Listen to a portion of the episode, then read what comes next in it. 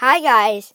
We had an environment cleanup thingy at school today.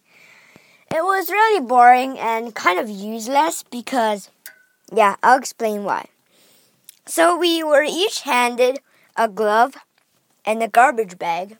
and then mm, and then we were off to pick up some garbage. It's really a stupid thing because how do you deal with garbage when we've picked up all of them? Like, what the heck?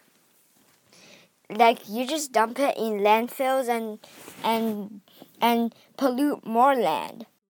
So, the other thing that's so stupid is because that we couldn't even go to the forest where like there's more garbage than like outside where pub the public can see it and like all the all that people could like get a garbage or something.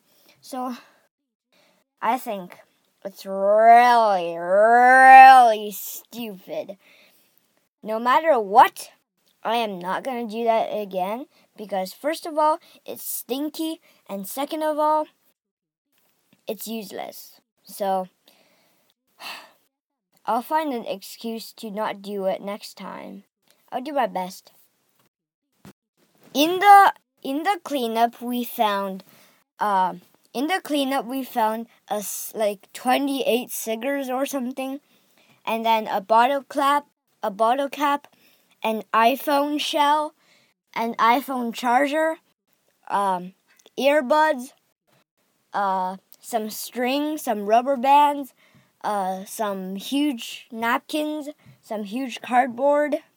It's really just like it's like it's really like going into a f- going inside a flea market. Like there's all sorts of stuff: cigars, iPhone shells, iPhone earbuds, chargers, bottle caps.